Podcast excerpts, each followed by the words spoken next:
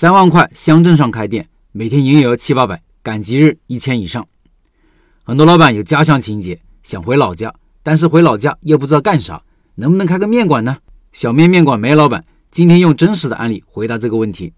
他说，这几天群里有几位老板在问，在农村的乡镇上能不能开面馆？为什么会有老板选择在乡镇上开店呢？乡镇上开店的劣势大家都很清楚。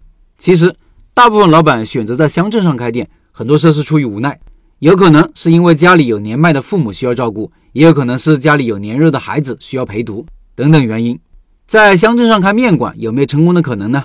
其实，这个成功的标准取决于你的期望。如果你的期望只是为了方便照顾好老人和小孩，顺便做点事情赚点生活费，方法得当的话。那是完全没问题的。如果你的期望是想在乡镇上年赚几十万，那估计是不可能的。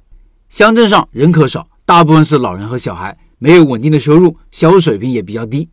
但同时，乡镇上开店也有它的一些优势，比如开店成本低、房租低、人工成本低，竞争对手比较弱。如果我们选择在乡镇上开店，那我们的竞争对手很有可能是五六十岁的大叔，他们的产品没有特色，经营更是墨守成规。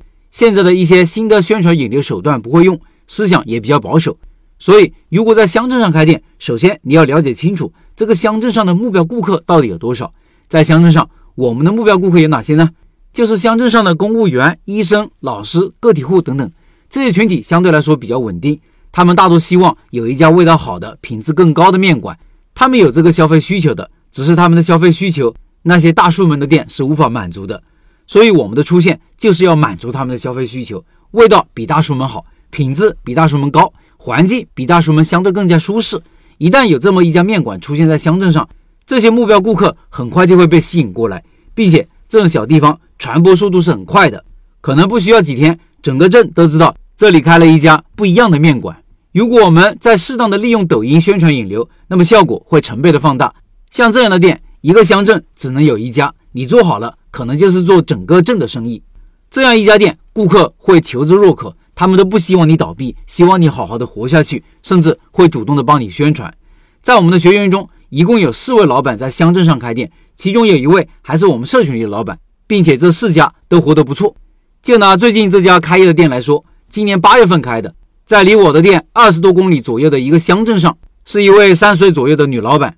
也是为了在家看管小孩读书，所以才选择在乡镇上开一家面馆。老板是接手别人的店，开这家面馆一共投资了才三万块钱，店铺面积六十平方，房租一年才一万，请了一个阿姨，工资一千二一个月。即使加上老板自己的工资，这样一家店一天只需要四百五十块钱的营业额就可以保本。乡镇上的消费水平比较低，但我们的目标顾客是乡镇上相对高端一点的人群，平均客单价就算八块。一天只需要五十六个顾客就能保本。如果我们的味道比大叔们好，品质比大叔们高，就算客单价比大叔们高三到五块钱，部分人还是能接受的。大家觉得一天卖五十六份难不难呢？说说真实数据，这家店已经开业三个月了，平均一天的营业额可以做到七八百。因为大部分乡镇都是要赶集，在赶集日这一天，老板的营业额可以做到一千以上。乡镇上的店还有一个特点，就是逢年过节，生意可能是平时的好几倍。所以乡镇上的店，只要我们经营得当，预期不要太高，同样也是可以开的。以上是梅老板的分享。最后，十一月份的拜师学艺项目就是小面，对学习小面感兴趣的老板，可以扫码进入微信群和梅老板直接交流。音频下方有二维码。